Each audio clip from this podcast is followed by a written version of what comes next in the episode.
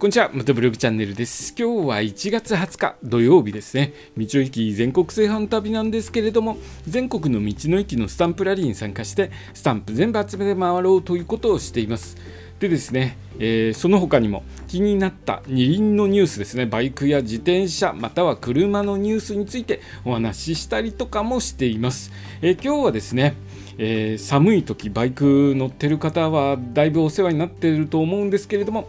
ユニクロのヒートテック極暖と超極暖についてお話ししますね僕はですねバイク乗るときこういった暖かいインナーを着込んで走ってるんですけれどもまず極暖と超極暖の違いについてなんですけれども通常のタイプのヒートテックに比べて極暖は1.5倍超極暖は2.25倍の暖かさが特徴だそうです。え寒い日や暑い日に最適な着用タイプを選ぶことで快適に過ごすことができます。え極暖はですね暖かな空気をより多く蓄えるように繊維の膨らみを高めているような形になっていますので、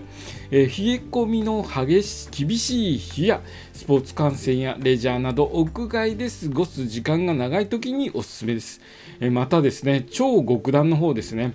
通常のヒートテックの2.25倍も暖かいんですけれどもキャンプやウィンタースポーツ、まあ、バイク乗る方には超極暖がおすすめかもしれないですね、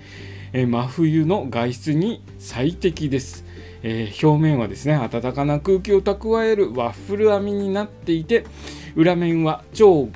超極暖極暖よりもですね長めに起毛しているので寒さの厳しい環境やエリアで働く人々に愛用されています、えーこれの放送をお聞きの方はですね多分暖かいインナー着込んで走ってると思うんですけど、えどちらを着てますでしょうか。僕ですね何を着てるかというと実はヒートテック着てないんですよね。バイク乗るときはヒートテック着ていません。なんでかというと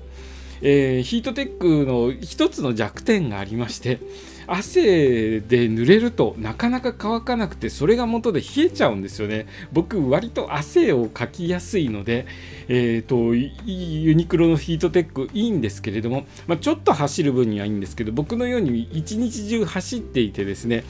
あのー、暑かったりとか すると、えー、だいぶ汗で濡れて、え冷えちゃう原因になりますので僕はですねちょっと他のを着ています。まあ汗をかきやすい人におすすめなのは僕のようにですね汗をかきやすい人におすすめなのはメリノウールメリノウールのインナーがおすすめです。ウールは濡れると、えー、吸着熱を発します。え、そしてですね熱伝導率が低いため体温が奪われにくく濡れても糸に弾力性があり潰れずに繊維管の空気を保持するので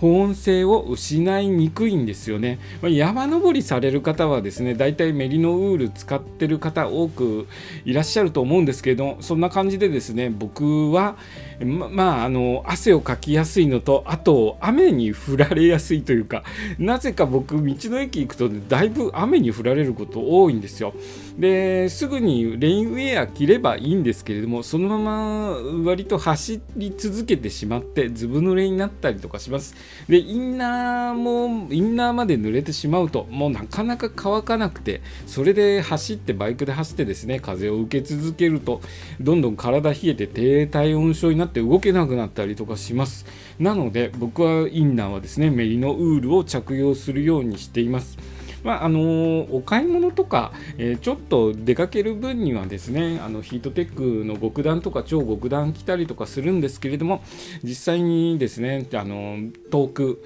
えー、遠い道の駅に行ったりする時にはメリノウールを着用するように心がけています。そういった感じでですねあのそのシーンごとにいろいろと使い分けてみてはいかがでしょうか。今日の放送はですねユニクロのヒートテックの極暖と超極暖についてお話しさせていただきました。今日の放送もお聴きいただきありがとうございました。それではまた明日。